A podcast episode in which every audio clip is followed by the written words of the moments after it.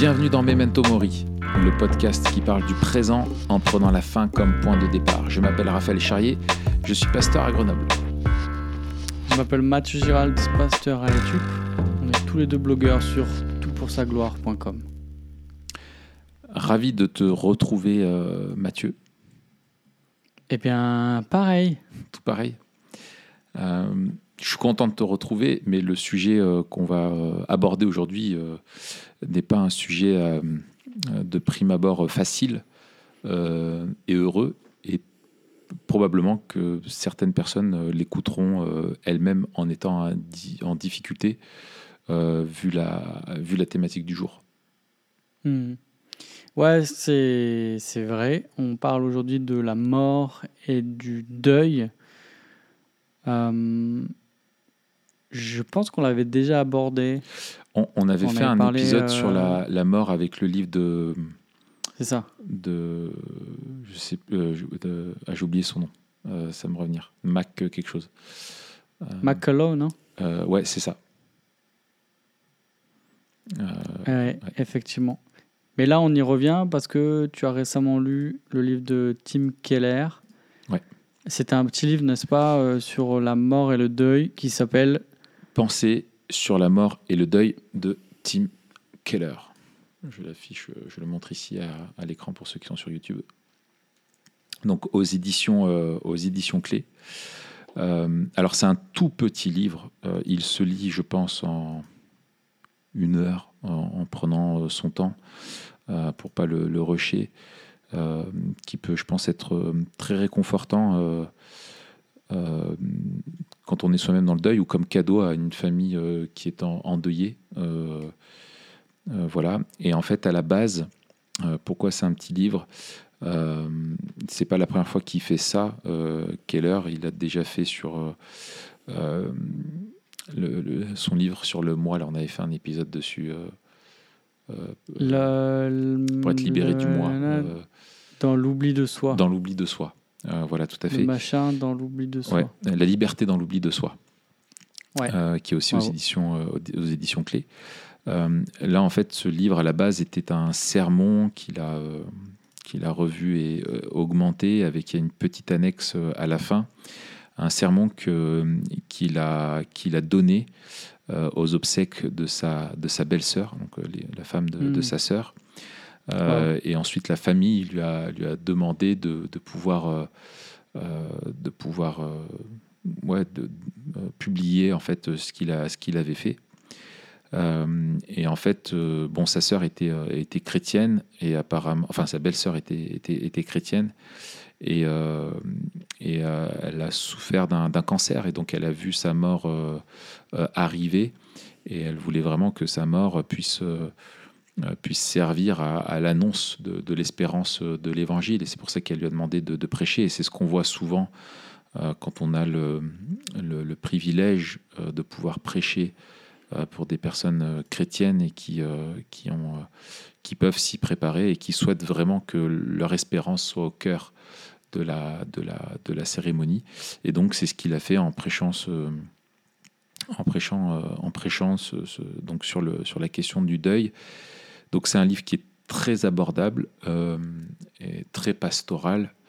euh, et en même temps, euh, comme c'est très bien le faire Keller, totalement en, en, en lien avec le contexte culturel dans lequel on est et montre comment vraiment le- l'évangile répond, répond en fait à- et enfin, l'espérance à laquelle on peut se raccrocher Mhm. face au deuil. Quoi.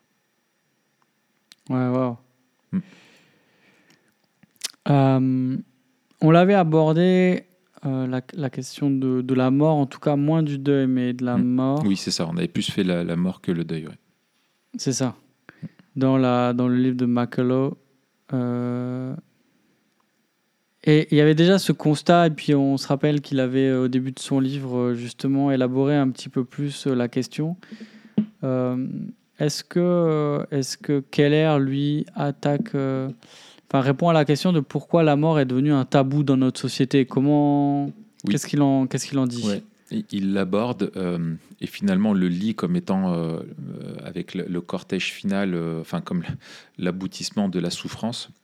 Il y a des éléments qu'on retrouve dans, dans, son bon livre, en fait, sur la, il a un très bon livre hein, sur la question de, de la souffrance, en caractérisant que, en fait, euh, finalement, la, société occidentale et sécularisée est unique dans, dans l'histoire, dans le sens où elle, elle apporte, euh, elle n'a pas d'autre réponse que celle de la technique et du progrès euh, pour essayer de limiter les effets de la souffrance, mais ne, ne, ne donne pas sens de, de, de, la, de la souffrance. Elle n'est pas capable d'en rendre compte.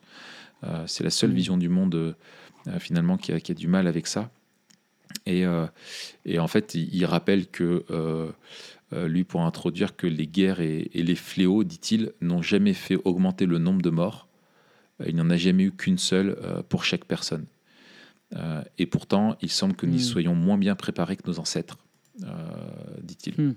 pourquoi? Et, et, en fait, donc, il donne, il donne plusieurs raisons. la première, c'est effectivement celle des bienfaits de la médecine moderne. Donc, euh, en fait, euh, il rappelle que bah, jusqu'au progrès euh, à partir du 19e siècle, c'est vraiment là où on a vu vraiment l'espérance de vie grandir. En fait, les gens avaient l'habitude de voir la mort de près. Ils vivaient la mort au, quotidien. Et il cite, je ne savais pas ça, mais il cite l'exemple de John Owen, ah qui a survécu à ses 11 enfants. Ah, il a enterré tous ses enfants. Il a enterré tous ses enfants et sa première femme. Euh, Quelle horreur. Et les gens en fait mouraient là où ils vivaient euh, à la maison. Et en fait, euh, et en fait, il rappelle que bah, John Owen, en fait, avait des personnes qui voyaient littéralement mourir toutes les personnes qu'ils aimaient. Et, et, en étant eux-mêmes en survivant alors que les autres mouraient en bas âge et que enfin c'était voilà tu bossais dans une mine il y avait un effondrement tu perdais ton tes, fils et ton mari euh, d'un coup, euh, ou euh, ta femme en couche, tu perdais ton enfant et ton épouse. Ou, enfin, voilà, la vie était, la vie était dure, beaucoup moins sécure qu'aujourd'hui. et finalement, en fait, les cultures vivaient avec, avec la réalité de la mort qui était imminente et qui pouvait survenir à, tout instant, quoi. Euh, et pourtant, euh, bah, aujourd'hui, euh, alors que la mort est finalement, il dit, c'est assez dérisoire la façon dont on l'a reculée quand on réfléchit. on la recule, on, sécurise, mais elle est toujours imminente à l'échelle de la vie, de la vie humaine. Et, et pourtant, la, médecine nous a mis dans un dans une espérance, on place des espoirs dans la médecine qui sont presque démesurés, et presque la mmh. mort devient plus normale euh, dans, notre, dans, notre, dans notre société. Euh, et en fait, euh, il dit que la, la, mort, il cite Geoffrey Gorer qui dit que en fait la mort est le nouveau tabou qui remplace le sexe dans notre hmm. société. Et ça, McCullough en parlait dans, dans, dans, dans, dans son livre ici-bas. Donc voilà, il y a, euh, ça, et avec ce, mythe un peu derrière technologique, derrière la médecine, euh, du, progressisme euh, qui, qui est là derrière, et on le sait, hein, toute la Silicon Valley, on a poursuit le rêve hein, avec le transhumanisme, etc., de pouvoir finalement annihiler la mort. la deuxième chose, c'est la question du bonheur ici-bas. Euh, dit-il, euh, c'est qu'en fait, tout simplement, euh, en fait, la mort est une tragédie qui, qui, qui, qui, peut détruire le sens de notre vie. Et en fait, la, culture moderne, qui est fondamentalement matérialiste, et ben en fait, elle, elle, elle a aucune place pour la réalité de, de sa mort.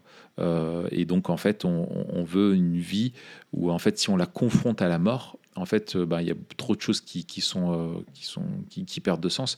Et du coup, finalement, on la, on la, on la met assez loin, quoi. et en fait, comme il le rappelle, hein, la, culture moderne est la pire culture de l'histoire en ce qui concerne la préparation à la seule chose qui soit inévitable, de point, la mort. Hmm. Euh, et, alors que c'est quelque chose qui est inévitable, notre société, euh, comme elle met tout sur l'importance de la vie maintenant, en niant la transcendance, en niant l'au-delà, etc., il n'y a plus que l'ici et maintenant qui, qui donne du sens. Et en fait, la mort, du coup, elle est, elle est, elle est, devenue, elle est devenue tabou. On n'en parle plus parce que sinon, en fait, au lieu de, de, au lieu d'accepter l'inévitable et nous y préparer, nous l'évitons et nous le, nous le nions. Euh, il donne aussi euh, la, question, il parle aussi du sentiment euh, d'insignifiance. Il dit réduire la mort au statut de non-existence a créé un sentiment profond d'insignifiance. Et c'est la troisième raison pour laquelle la culture matérialiste moderne a tant de problèmes avec elle. Si la mort est vraiment la fin, si nous mourrons tous et que, au bout du compte, la civilisation humaine meurt avec la mort du soleil, alors rien de ce que nous faisons ne fera aucune différence définitive. Et en fait, cette, insignifiance euh, euh, montre, euh, du coup, renvoie à la place démesurée que prennent les choses dans notre culture moderne, qu'il s'agisse du sexe, du romantisme, de l'argent, etc. Et, en fait, on est dans une forme de, de, rébellion vis-à-vis de, cette, de, cette, de cette mort, parce qu'en fait, on se rend compte qu'on n'est rien, et du coup, on mise tout sur le sur le sur l'ici euh, et, maintenant, quoi. Euh, hmm. Voilà. Euh, et, et, bien sûr, il dit, et ça, il rejoint finalement le point de le point de, de, de contact apologétique pour nous, c'est la, au fond, c'est la peur du jugement. Euh, hmm. C'est la peur du jugement, en fait, la peur du jugement de Dieu. Euh, parce que, qu'on le veuille ou non, on est créé par Dieu et qu'on n'y croit pas ou pas, on garde en nous. Euh, c'est le sens de Dieu, hein, c'est le, capital emprunté, etc. Enfin, des choses dont on a déjà plusieurs fois parlé avec la question de l'apologétique présuppositionnaliste. il dit euh, la quatrième raison pour laquelle notre culture moderne lutte aujourd'hui contre la mort réside dans la perte de notions telles que le péché, la culpabilité et le pardon. Euh, Friedrich Nietzsche euh, soutient l'idée que l'idée et le sentiment de dette ou de culpabilité sont apparus en même temps que la croyance en un ou plusieurs dieux transcendants auxquels nous devons obéir. Et, il dit après, derrière, en fait, que la, prédiction de Nietzsche qu'avec la destruction de Dieu, euh, finalement, ne s'est pas réalisée, et que euh, Freud était le meilleur prophète quand il disait que la culpabilité est un des éléments irremplaçables de toute civilisation. Parce qu'en fait, on, l'a on l'a en nous. Quoi. Et, donc, ce, sentiment, il dit, hein, c'est un sentiment profond d'inconfort face à soi-même et face à la vie qui conduit à, toute une batterie de questions. Pourquoi la vie n'est-elle pas meilleure? Pourquoi est-ce que je n'y trouve pas euh, ma place, euh, etc. Et que euh, qu'on vit dans une culture de l'ostracisme dans laquelle les gens sont classés de manière réductrice comme étant de bons ou méchants et sont ensuite publiquement humiliés jusqu'à ce qu'ils perdent leur emploi ou leur entourage. et que les humains ne peuvent abandonner finalement ces, ces, réflexes moraux euh, de, de, bien ou de mal, de juste ou de méchant, euh, etc. Et qu'en fait, euh, dans une société matérialiste, on ne peut en définitive face à soi-même que au, fil, au fur et à mesure du temps qu'accumuler le regret et la honte. voilà quoi. Et cette peur de l'avenir, cette peur d'après, qui est terrible, quoi, qui reste là au fond de nous et à laquelle personne ne peut se soustraire. Hmm. La preuve en est, on ne veut pas y penser on, l'esquive. Ouais, c'est ça. Et je crois que c'est vraiment. Alors, on a déjà parlé, euh, quand on a parlé du, sens de la divinité, tu, l'as bien dit. Mais il y a peut-être aussi ce. C'est l'aiguillon.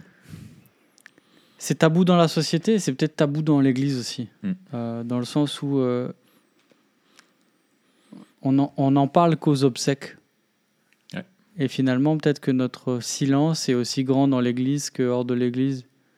Euh, et, peut-être qu'on doit aussi, nous, pasteurs, équiper les chrétiens à, parler de la mort, à s'en saisir. Mm. Euh, parce qu'en fait, c'était dans un monde où le matérialisme ou le progressisme euh, est, est élevé au rang de Dieu, euh, on croit qu'on peut vaincre la mort il y a toujours ce paradoxe, en fait, où vu qu'on ni le progrès, ni la science ne nous permet de vaincre la mort, ben on n'en parle pas, donc c'est plus trop, on veut, on veut plus trop y penser comme étant un problème. Mm. Et nous, en en parlant, en fait, c'est là où on peut aussi débusquer les, les, les idoles Ouais. et dire, mais en fait, il y en a un qui a vaincu la mort. C'est ça. Et ça, ça me mène à, à ma deuxième question. Euh, quelle est la réponse de l'évangile? Alors, non seulement à la question de la mort, mais aussi peut-être euh, au tabou de notre société. euh, et peut-être là, en quoi, en quoi être memento mori, c'est-à-dire de, de penser aussi à la mort, de penser aussi à, euh, à, à ces choses-là, comment ça nous aide à être des meilleurs témoins Hmm. dans la société? Euh, c'est une, c'est une, excellente question. Euh, euh, ce que j'aime, j'ai bien aimé la façon dont Keller a, amené justement le, euh, l'évangile euh, dans, le, livre. Euh, il, parle en fait de, euh, euh, en fait se rappeler déjà que en fait cette mort là il dit elle est comme des, flacons euh, de sel spirituel euh, tu sais que tu mets sous le nez pour te, te réveiller là tu sais quand tu, tu vois dans les films tu sais, ils mettent un, un truc qui te Les sels d'aluminium, là, enfin les sels de. Je sais pas. euh, de- ouais, des sels de Ah non, c'est de l'ammoniac. C'est comme euh, l'ammoniac, là, non? Des sels euh, ouais des sels de, de l'étang de berre des sels de la baleine c'est le sel euh, de la marque la baleine Ouais. bon bref euh, j'allais dire encore des bêtises en lien avec les aisselles, mais bref, euh, passons. Euh, mais en fait, euh, c'est ça qui vient en fait nous, nous piquer et, et- et nous sortir finalement de notre torpeur Hmm. de croire qu'on va toujours être ici. Et c'est vrai que c'est moi, je, pense que je dirais, on doit souvent ces pensées-là, on doit les, on a envie de les fuir parce que c'est flippant de se dire, ben, un jour peut-être que je serai sur mon lit de mort et je vais me voir partir et et, voilà, ça va être, ça va être terrible. Ou on l'a vu pour euh, des, des- de nos proches. Euh, mais en fait, euh, la mort fait vraiment partie de, de, de- la vie. C'est pas juste à sa fin. Et une fois que c'est fini, elle est, elle est là. On y est confronté. Et lui rappelle, il dit ça, je trouve que c'est magnifique. Il dit dans cette vie, et là c'est Memento Mori, tout va nous être enlevé, sauf une chose l'amour de Dieu qui peut aller dans la mort avec nous et nous en extirper pour nous prendre dans ses bras. C'est la seule Mm. chose que nous ne pouvons pas perdre. Sans l'amour de Dieu qui nous étreint, nous aurons toujours un sentiment extrême d'insécurité à juste titre. Waouh. Et euh, c'est c'est vraiment beau. Et en fait, il parle de Christ comme étant euh, notre champion. Euh, le champion euh, qui est allé pour nous affronter la mort euh, par amour et qui a vaincu la mort. Et il cite Hébreu 10, euh, Hébreu 2, euh, les versets euh, 10 et 14 et 15. Euh, je les lis hein, parce que c'est magnifique. En effet, puisque celui pour qui et par qui tout existe voulait conduire beaucoup de fils à la gloire, il convenait qu'il porte à son accomplissement par les souffrances euh, le pionnier de leur salut. Ainsi, euh, puisque ses enfants ont en commun le sang et la chair, lui aussi pareillement a partagé la même condition, pour réduire à rien, par sa mort, celui qui détenait le pouvoir de la mort, c'est-à-dire le diable, et délivrer tous ceux qui, par crainte de la mort, étaient retenus dans l'esclavage toute leur vie. Et en fait, il, il dit que la traduction souvent, alors là je disais c'est la traduction de la NBS, euh, souvent c'est le mot pionnier qui revient, mais en fait euh, Ouais. il dit que le, le mot euh, grec devrait être plutôt traduit par notre champion. Euh, Lui, Hmm. il est dans le sens non seulement il est le premier, mais aussi dans le contexte, il est le premier et celui qui, qui, euh, qui remporte la victoire. Donc le champion qui Hmm. se bat pour nous. Et il y a quelque chose euh, dans l'Antiquité où il y avait beaucoup ça. C'est ce qu'on retrouve d'ailleurs avec David et, Goliath, j'y pense là, où parfois deux armées se retrouvaient et en fait, au lieu que les deux armées se battent, le champion de chacune des armées euh, doit se battre et le champion qui remporte en fait euh, remporte la, victoire pour l'armée. Euh, ah ben non, mais il en parle dans le bouquin. Ah, je, suis, je, suis, je, suis, incroyable, moi. Euh, voilà. Donc, euh, et en fait, c'est ce qu'a fait, euh, c'est ce qu'a fait David. Euh, c'est ce qu'a fait David. Tout à fait, ouais. Euh, et, et, en fait, et c'est ce qu'a fait Jésus ultimement. celui qui est le, c'est lui qui est notre grand capitaine, notre grand champion qui a tué la mort et qui a tué le, le, pouvoir de la mort. Et il dit, hein, toutes les religions parlent de la mort et de la vie après la mort, mais en général, elles claironnent que notre vie doit être tournée vers le bien afin d'être prêt pour l'éternité. Pourtant, quand la mort approche, nous savons que tous que nous sommes bien loin d'avoir fait de notre mieux. Nous n'avons pas vécu comme nous aurions dû. Nous demeurons donc jusque-là, euh, jusqu'à la fin, asservis par la peur de la mort. Et en fait, euh, Jésus, lui, qui, vint, qui, qui, triomphe de la mort, permet à, à, Paul de dire, mais mort, où est ton aiguillon? Enfer, où est ta victoire? Et en fait, mmh. il dit, euh, ce qui est fou, c'est que ce que la confiance en l'œuvre de Christ apporte, c'est pas juste une, un comportement stoïque euh, qu'on a, qu'on a, on ne doit pas avoir peur de la mort. Il dit, c'est plus que ça. Il dit, Paul se moque de la mort. Mmh. Il se rit de la mort. Euh, pourquoi? Ben en fait, euh, parce que euh, la mort a été vaincue. Et l'aiguillon de la mort, c'est le, péché qui donne. Enfin, je, cite un Paul, hein, l'aiguillon de la mort, c'est le péché, et ce qui donne sa puissance au péché, c'est la loi. Mais que Dieu soit remercié, lui qui nous donne la victoire par notre Seigneur Jésus-Christ. Et en fait, il donne une image qui est merveilleuse pour aider à faire comprendre finalement comment Jésus a,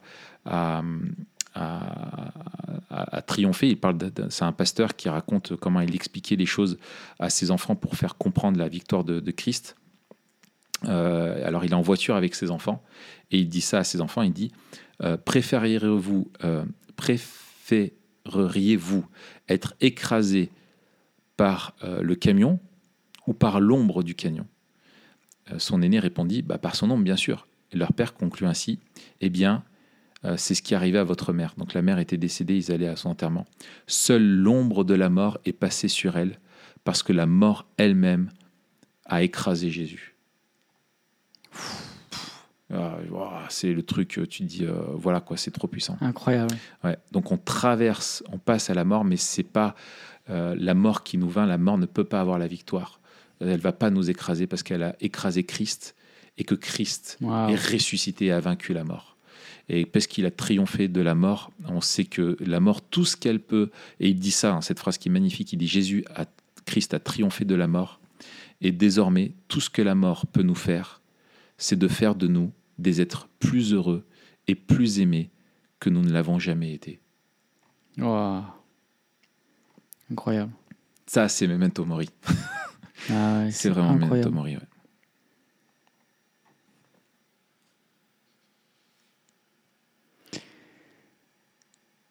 Il faudrait qu'on en fasse un petit, un petit poster de cette citation-là. Ouais. ouais, ouais, ouais. Non, non, c'est, c'est, c'est top, quoi. Tiens, toi qui écoutes le podcast et qui est graphiste, oh. tu veux, tu veux, tu veux, tu veux nous aider. Et faire des trucs qui ont parce du que, sens. Parce que tu es convaincu qu'on doit aider les gens à être plus Memento Mori. Toi qui es graphiste, euh, contacte-nous et on voit comment on peut faire ce poster ensemble. Alors, prochaine question. Raph ouais. euh, Question peut-être plus personnelle, euh, moins théorique. Mm. Enfin, moins théorique. On l'a vu, hein, que c'était profondément euh, rafraîchissant, en tout cas réconfortant jusque-là, mais peut-être maintenant une question sur le, le, le, deuil plus que sur la mort. Ouais. Euh, Est-ce qu'il y a des ingrédients, le mot est mal choisi, mais Hmm. pour faire son deuil avec foi Des éléments, quel- ouais. Hmm.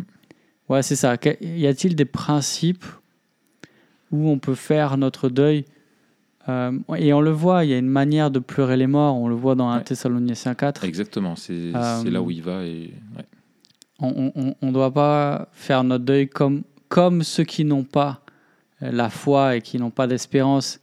Alors, qu'est-ce qu'il dit de, cela? Ouais, c'est ça. donc effectivement, peut-être je vais lire le texte. Hein, c'est 1 Thessaloniciens 4, versets 13 et 14. nous ne voulons pas, frères et sœurs, que vous soyez dans l'ignorance au sujet de ceux qui sont morts, afin que vous ne soyez pas dans la tristesse comme les autres qui n'ont pas d'espérance. En effet, si nous croyons que Jésus est mort et qu'il est ressuscité, nous croyons aussi que Dieu ramènera par Jésus avec lui ceux qui sont morts. Et en fait, ce, qui, dit, en fait, ce que Paul dit, euh, et ça rejoint quelque chose dont on a déjà parlé ensemble, peut-être pas dans les, je crois pas dans les podcasts, mais dont on a parlé ensemble. Euh, en fait, euh, Paul ne dit pas qu'il faut être mitigé ou équilibré en disant hmm. il y a une partie de deuil, de souffrance, de peine, et, autre, et en même temps un petit peu d'espérance. Quoi. Tu fais un mix des deux et, et la mort, l'espérance vient quelque part relativiser, quoi, tu vois. Et en fait, ce que dit Paul, c'est qu'il nous appelle à combiner deux extrêmes ensemble, à faire la synthèse des deux. Il ne dit pas ne pleurez pas, mais il ne veut pas non plus que les chrétiens, quand ils pleurent un être aimé, le pleurent comme les païens. Ils doivent le pleurer d'une manière particulière c'est avec hmm. espérance. Et en fait, c'est les deux choses qui sont ensemble. Et moi, pour avoir vécu le deuil dans ma famille il, y a, il, y a, il y a un peu plus d'un an maintenant, le décès de, ma grand-mère, dont on était vraiment très proche et qui était chrétienne et qu'on a vu partir, je sais que c'est un truc, c'était un sentiment tellement étrange, dans en même temps la tristesse de la séparation euh, qui est réelle, mm. qui est là et qui est, qui est intense. Et la morsure, euh, ça fait plus d'un an, elle est encore vraiment très vive. Euh, je sais pour toute la famille, mais en même temps, une vraie joie et une espérance pour elle, parce qu'on sait que ces, douleurs sont finies. quoi. Et tu as cette mm. synthèse que tu vis. Et en fait, ce, qu'il, ce à quoi vraiment on a encouragé vraiment à faire son deuil. Et, ça, c'est important euh, de, vivre euh, vraiment la, tristesse de pas. On n'est pas appelé à être des stoïciens, tu vois, être dans le déni euh, ou dire non, non, il faut pas être triste, il faut être joyeux et, parce que la personne est, maintenant auprès du, auprès du Seigneur. Pour nous, la mort, en fait, elle est. elle reste une anomalie parce qu'on n'est pas créé pour la mort. la mort, elle est la conséquence du péché. Donc c'est normal qu'il y ait, un, impact. Euh, et, en fait, la plupart des conseils qu'on a aujourd'hui vis-à-vis de la mort, ils se, euh, finalement, ils s'inspirent du, stoïcisme, quoi, de, dire de, vivre la mort euh, en, mettant de la distance émotionnelle, en essayant de se rassurer par des trucs il rappelle un peu toutes les formules toutes faites, tu vois, vous êtes des poussières d'étoiles, il a rejoint l'univers, il est toujours là, euh, quelque part parmi nous. Il est de l'autre côté de la porte. Voilà, on le voit dans le nuage qui passe, dans les fleurs qui poussent. Enfin, moi j'entends des trucs comme ça, des enterrements, j'étais... Ah, moi aussi j'ai envie, de, envie de taper le mec. Ah ouais. on est pareil, même réaction. C'est furé, mais c'est terrible, quoi, tu vois. Euh, en plus, prononcé avec un, avec, un, avec un détachement Ouais. Terrible, terrible, et, le discours du monde, finalement, euh, voilà, de dire finalement la mort est tout à fait naturelle. Euh, euh, en fait, il dit, hein, c'est endurcir et peut-être tuer une partie de l'espoir intime qui fait de vous un humain. Nous savons hmm. tout au fond de nous que nous ne sommes pas comme les arbres et l'herbe. on devrait perdurer, on n'est pas fait pour passer, etc. Donc la mort n'est pas un processus normal, elle est anormale, elle n'est pas une amie, elle n'est pas juste, elle ne fait pas partie du cycle, euh, du cycle de la vie, elle en est la fin. Donc il dit, euh, premièrement, quelque part, non, on pourrait le formuler comme ça, euh, assume, dans le sens, pas assume, mais vis-le, quoi. c'est normal d'être triste et qu'il y a une dimension émotionnelle très forte et il faut l'accepter et consoler euh, ceux qui sont euh, tristes et ne pas relativiser, pas dire non, mais tu ne devrais pas l'être parce que tu es chrétien et tout ça, euh, voilà. mais ensuite, deuxième chose que nous dit Tim Keller, c'est que, c'est que nous devons faire notre deuil avec espérance. C'est-à-dire qu'on ne peut pas simplement rager contre la mort et être triste. on a besoin aussi d'une espérance qui influence notre manière de faire notre deuil. Et alors là, je, dévie, mais je, comme j'étais dans, dans Romains 8, là, je ne sais plus si c'était dans le podcast qu'on a enregistré pour la semaine dernière ou celui-ci. j'ai été frappé dans, dans, dans, dans, dans Romains 8, comme Paul juxtapose le rôle de l'esprit, le rôle d'intercession de l'esprit. il dit nous, ne savons pas ce qu'il convient de demander dans nos prières. et après, il dit, juste après, euh, nous savons du reste que toute chose concourt au, bien de ceux qui aiment Dieu selon euh, son plan éternel, etc. Et en fait, je trouvais ça hyper fort, comme il parle dans, l'expérience de la vie et des épreuves et de la souffrance, etc. On ne sait pas comment prier et l'esprit est là. Et en même temps, il dit, mais par contre, il y a des choses qu'on sait tu vois et mm. c'est notre élection c'est notre voilà enfin tu vois le, rappel de l'espérance euh, tu vois qu'on nous savons qui est très très fort voilà ce nous savons il est c'est pas on, devine ou on espère c'est on sait quoi. Euh, voilà. Et, euh, et, en fait et, et, en fait voilà quoi. Et on a une on a une assurance on a une espérance et en fait il dit pleurez tout votre soul mais avec une espérance bien ancrée euh, Voyez-vous pourquoi euh, j'ai dit qu'il ne s'agissait pas d'un équilibre à mi-parcours entre deux points, mais de la combinaison des deux extrêmes? Cela vous apportera plus de force que le stoïcisme et plus de liberté dans l'expression de votre peine qu'en l'absence d'espérance. Euh, et en fait, on, peut avoir du, chagrin, et le chagrin et l'espoir ne s'excluent pas. Hmm. En fait, il ne faut pas les exclure, c'est l'un ou l'autre. En fait, c'est la synthèse des deux qu'on vit, on vit les deux en même temps. Et, et, y a, euh, et moi, c'est quelque chose que c'est difficile de mettre des mots, mais quand je repense à, à, ma grand-mère et tout ça, il y a une espèce de, de, douleur, mais en même temps qui est douce. Euh, je ne sais pas comment le, le formuler, mais il y a quelque hmm. chose de doux et de. de euh, on est quand même dans le repos. Mais je, je, crois que c'est ce truc un peu de. En cuisine, tu sais, du doux amer, de l'aigre doux. C'est ça. Il y, a quelque chose de ça, ouais. Il y a quelque chose de ça. Il y a, y, a, y, a, y a, un truc de, de, d'une aigre douceur ou d'une douceur aigre où il y a, il y a deux goûts qui se mélangent et qui font quelque chose de très particulier. On ne peut pas les séparer, il y a les deux en même temps. Ouais, c'est ça. Et donc, il, y a, et donc, il dit, euh, en fait, il y a, et Paul fait vraiment une distinction euh, comme les autres qui n'ont pas d'espérance. Et en fait, le chrétien euh, ne vit pas le, le, le, ne devrait pas vivre le deuil comme, comme, comme les autres et donc se, prêcher l'évangile, en fait, se rappeler l'espérance solide qu'on a. Et donc, il rappelle bah, ce que dit Paul, hein, c'est une espérance qui est personnelle, euh, qui est, euh, euh, c'est vraiment pour, pour nous, quoi. personnellement, c'est une espérance qui est matérielle aussi, parce qu'on parle de la résurrection du corps. et voilà, donc ça c'est important. Et puis, en fait, je, dis hein, ce qu'il dit sur l'espérance du corps, il dit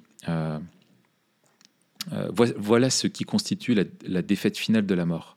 Ce n'est pas une simple consolation céleste pour la vie que nous aurons perdue. C'est une restauration de cette vie. Nous y recevrons l'amour, le corps, l'esprit et l'être auquel nous avons toujours aspiré. Ça, je trouve que c'est euh, euh, bien dit. et bien sûr, une espérance qui est béatifique, c'est-à-dire c'est une espérance qui est fait d'être, de, de, vivre toujours avec le Seigneur. Euh, nous serons avec lui euh, pour, euh, pour, pour l'éternité. Quoi. Voilà, je pourrais hmm. encore développer, développer, mais et avec bien sûr la certitude. voilà quoi. C'est, vraiment une certitude qu'on a parce que Christ est ressuscité. Hmm. On pourrait dire d'autres, enfin beaucoup d'autres choses et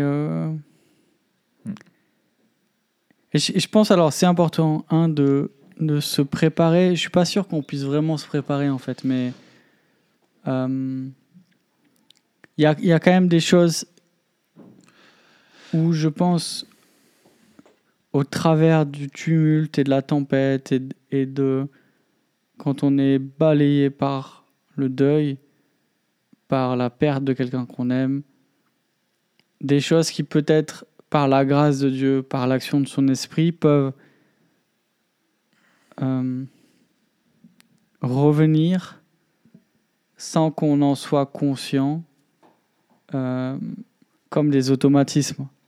Et de dire, euh, si on, on cultive notre foi et on veut cultiver nos, une piété, on n'a pas la semaine dernière, et des habitudes et une manière de penser, une vision du monde, une vision de Dieu, une vision de la mort, qui le jour où elle arrive fait que même si nous sommes ballottés, nous ne sommes jamais euh, complètement perdus. Avec l'assurance que Dieu pourvoit au moment où on en a besoin. Hum, hum, hum. Et souvent, euh, on a le récit de gens qui traversent le deuil, et, surtout alors quand c'est des deuils de personnes très très proches, euh, qui, qui, parlent de, de, de, de l'expérience, de la présence, de la douceur de Dieu, qu'elles n'auraient jamais pu imaginer vivre, qu'elles n'auraient jamais imaginé être possible, et qu'elles n'ont jamais vécu avant, en fait, de se trouver dans la position où elles en avaient besoin. Les, les provisions, je crois qu'il y a aussi... Dieu les donne au moment où on en a besoin, quoi. C'est ça. Cette assurance que euh, on ne peut pas se préparer, mais quand ça arrivera, Dieu sera à nos côtés. C'est ça. Bah, il, il, prend l'exemple dans, dans, Marc 5, tu sais, quand Jésus euh, euh, ressuscite la, la, petite fille morte. Ouais. en fait, donc et, en fait, il prend la petite fille par la main et il lui dit C'est l'heure de te... Jeune fille, lève-toi. Euh, hmm. quand, il, quand il a fini. Et il dit En fait, c'est une façon de, très euh, douce de parler. En fait, c'est comme s'il lui disait ma, ma, petite chérie, c'est bon, lève-toi. quoi. Hmm. Et il dit D'un simple geste de la main, il arrache la jeune fille à cette mort. C'est sa façon de dire Si je te tiens par la main, si tu me connais par la foi en la grâce, rien ne peut te faire du mal même pas la mort, hmm. quand elle s'approchera de toi, équivaudra à, à simplement te réveiller d'une bonne nuit de sommeil. Si je te tiens par la main, même la mort, lorsqu'elle viendra sur toi, fera simplement de toi quelque chose de plus grand. Rien ne peut t'atteindre, sois en paix. Hmm. C'est l'ombre du camion, quoi. Tu vois, c'est pas le camion, c'est l'ombre du camion. magnifique. Et ça, ça, ça, aide à se, effectivement, à se, à se, à se, à se, préparer. Et je pense, moi, j'avais été. Euh, tu vois, je trouve que quand il y a un décès dans l'église, tu as peu de monde qui se déplace. Alors, c'est vrai que souvent, c'est en semaine, à des horaires euh, pas forcément euh, faciles. Mais je suspecte que beaucoup de ceux qui pourraient se déplacer ne veulent pas le faire. Alors que hmm. quand il y a un mariage, tout le monde est là parce qu'il y a le vin d'honneur, parce que c'est réjouissant et tout ça, quoi. Mais je pense que c'est ça aussi, euh, vivre memento mori, euh, l'Église, c'est que euh, la mort est relayée un peu au banc de, notre vie. Mais en fait, de la même façon que quand un jeune, quand on va à un mariage, on se rappelle de notre mariage, ou on n'est on pas encore marié, on rêve de notre mariage, finalement aussi participer et être présent dans le deuil des autres et le vivre avec eux, euh, c'est aussi euh, se préparer à, mourir, quoi. Hmm. Et comme disait ouais, Spurgeon, se préparer à mourir, c'est se préparer à vivre. Et en fait, ça hmm. nous aide, ça nous aide à, à, vivre, quoi. Parce que quand tu es à un, enterrement, tu dis, bah, un jour, euh, ce sera ma femme, peut-être un de mes enfants, et puis moi qui serai dans cette boîte. Voilà. Hmm. Ouais. Et je crois qu'effectivement, pour faire son deuil avec foi, euh, il faut le faire euh, dans l'église. Et... Ouais, on a besoin de l'église pour être porté aussi. Mm. Et là, alors, il y aurait énormément de choses à dire oh, sur les choses à faire, à ne pas faire, à dire, à ne pas dire. Ouais, ouais, Nous, on a fait, euh, on a fait une soirée l'année dernière sur le deuil, justement, sur la mort et le deuil. Ah, super. où on avait un, moi, j'avais préparé quelque chose sur la mort, vraiment la, question de l'état intermédiaire et de la mort. Et après, on avait une table ronde avec, euh, avec trois frères euh, qui parlaient du deuil, dont un qui a, euh, qui a, qui a, qui a, vécu de, enfin, qui a, qui a, perdu, qui a perdu son, son épouse, qui a perdu ses parents, enfin, de manière très rapprochée. Enfin, vraiment. Quelqu'un qui a été passé au crible. secoué, euh, ouais, passé au crible vraiment. Et, euh, et donc, c'était l'occasion d'entendre c'est quelqu'un avec qui avait suffisamment maintenant aussi de recul euh, parler de cette empreinte que c'est de et puis de sur le moment aussi ce qui ce qui l'a aidé, ce qui ne l'a pas aidé. Mm. Et on a besoin aussi de gens D'apprendre, ouais. d'apprendre non seulement nous à faire le deuil et à le vivre, Mm. mais aussi d'apprendre à accompagner ceux qui Ouais. vivent le deuil. Parce que c'est absolument déconcertant. Euh, on voudrait bien faire et bien souvent on est maladroit. Mm. Euh, Ouais, on sait pas on- quoi ou alors on, Mm. on fait rien. Enfin, Ouais. tu vois, on est Oui, parce qu'on sait soit pas quoi maladroit, dire. s- donc, euh, Exactement. On ne sait pas quoi dire, on ne sait pas quoi faire. Euh, et voilà, et c'est compliqué quand même. C'est compliqué parce que justement, c'est aussi. euh, ça fait pas partie de notre vie autant que que- qu'il y a des années. Tu vois, nous, Ouais. on est une grosse église et on fait peut-être, euh, je sais pas, deux, deux, cérémonies, deux, deux cérémonies ou trois par an. Euh, alors que j'imagine, dans des petites églises, ils en faisaient peut-être une par mois. Ouais. Parce que les gens mouraient tout le temps. Mm. Et donc, on n'est pas habitué. on- Enfin, bref. Ouais, ouais. Euh, on doit apprendre ensemble à, Et puis, à vivre le deuil et accompagner. Et avant, les enfin, je sais pas vous comment ça se passe, mais euh, euh, je sais qu'avant, les, les cérémonies souvent se faisaient à l'église et maintenant se font de plus en plus au, au truc intercommunal, euh, enfin au, au, pont funèbre, parce qu'il y a une salle, c'est plus pratique. Nous, à Grenoble, c'est configuré, c'est juste en face du cimetière. Donc en fait, tu es, dans le machin, le corbillard, il traverse la rue, euh, et puis en face, tu as le cimetière. Et puis voilà, mais avant, euh, ça se faisait à, l'église et le cimetière était à côté de l'église. En fait, le, quand tu regardes la. Enfin, on parlait des liturgies culturelles, le, le truc, c'est hyper intéressant de voir à, Grenoble, enfin, celui de le centre, euh, c'est intercommunal là, de, euh, de la Tronche. euh, qui est donc juste à côté de Grenoble. Tu vas là-bas, tu rentres, tout est blanc. Tu sais, c'est le ciel. Tu vois qu'ils ont vraiment voulu reproduire le ciel. Tu as des plantes, c'est un espèce d'Éden, tout est tamisé, bien sûr, etc. Et, puis, et puis, même les salles mortuaires, tu sais, où tu peux aller veiller, tu sais, avant la mise en bière, tout ça.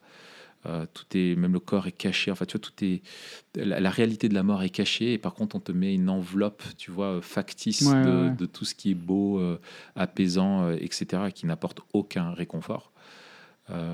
Mais ça, avant, ça se vivait dans l'église. Ouais. Tu veillais à la maison, la, la personne morte, et puis tu allais à l'église, et puis c'est là qu'on prêchait l'évangile. Et, et après, tout le monde suivait et allait, et le cimetière était à côté de l'église. C'est ça. Aujourd'hui, c'est le centre intercommunal. On a laïcisé complètement la mort euh, et, euh, et on ne sait plus quoi faire. Et même, tu as des personnes qui.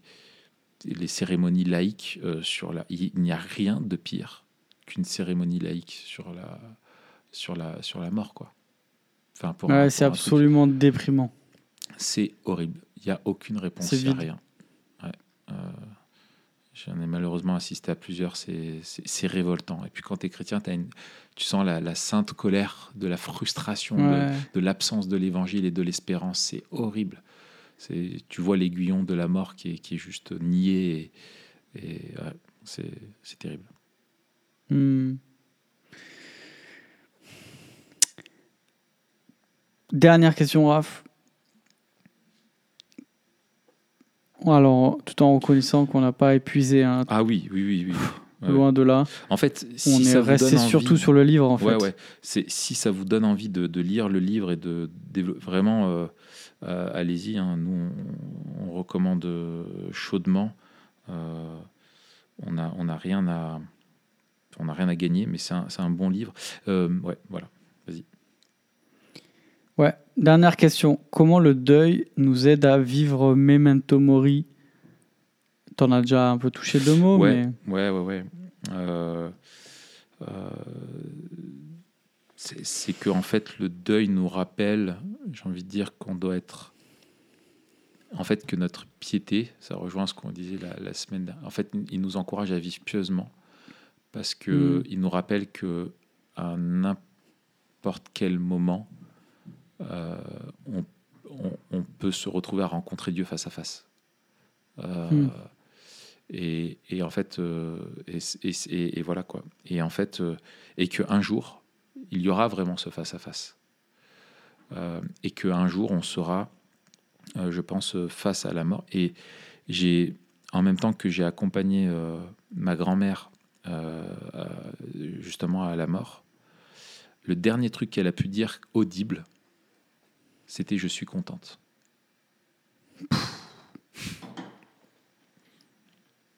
Moi j'étais, euh, mais euh, parce qu'elle savait et ça faisait des et ma grand-mère était ultra memento mori parce qu'elle était hmm. vieille, âgée, elle souffrait de beaucoup de rhumatisme, etc. Et puis elle, elle a souffert d'Alzheimer.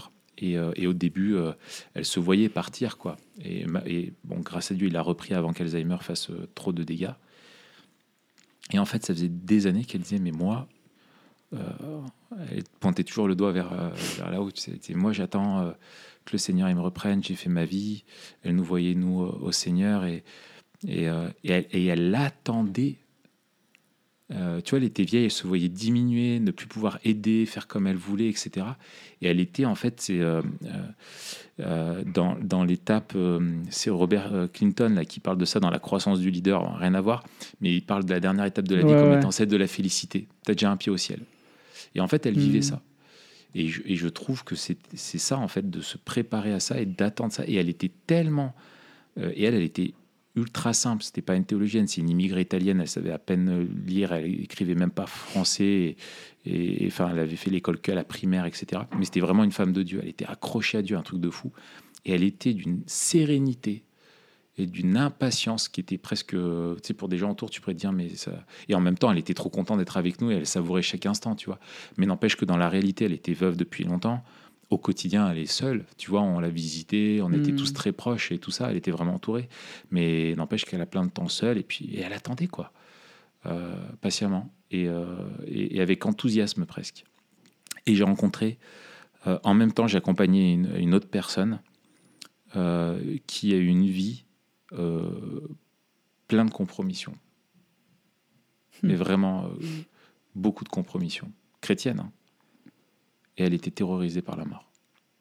Hmm. Euh, elle était pleine de doutes, mais perclue de doutes. Et le contraste me saisissait tellement.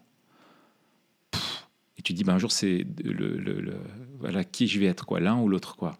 Et en fait, tu te rends compte que bah, tu, récoltes ce que tu as semé. Euh, et quand tu t'es pas travaillé à votre salut, tu vois, euh, de s'affermir et tout, et à un moment donné, bah ouais, parce que tu te retrouves à, un truc et tu relis euh, un Corinthien, euh, non, deux Corinthiens, le, chapitre 1 de Paul face à, l'imminence de la mort, l'assurance qu'il a. Euh, et, même face à la mort, il dit, on, on s'attendait même à ça, je ne sais plus, il dit, sachant que nous avons mis notre espérance dans celui qui a la puissance de, de, de, nous ressusciter, Dieu qui a la puissance de nous mmh. ressusciter. le gars, il était serein face à... Il attendait même plus de la vie, quoi. Il était serein. Donc ouais, je pense que qu'en tout cas moi de faire le deuil de ma grand-mère, ça m'a vraiment encouragé encore plus à vivre Memento Mori. Voilà. Hmm.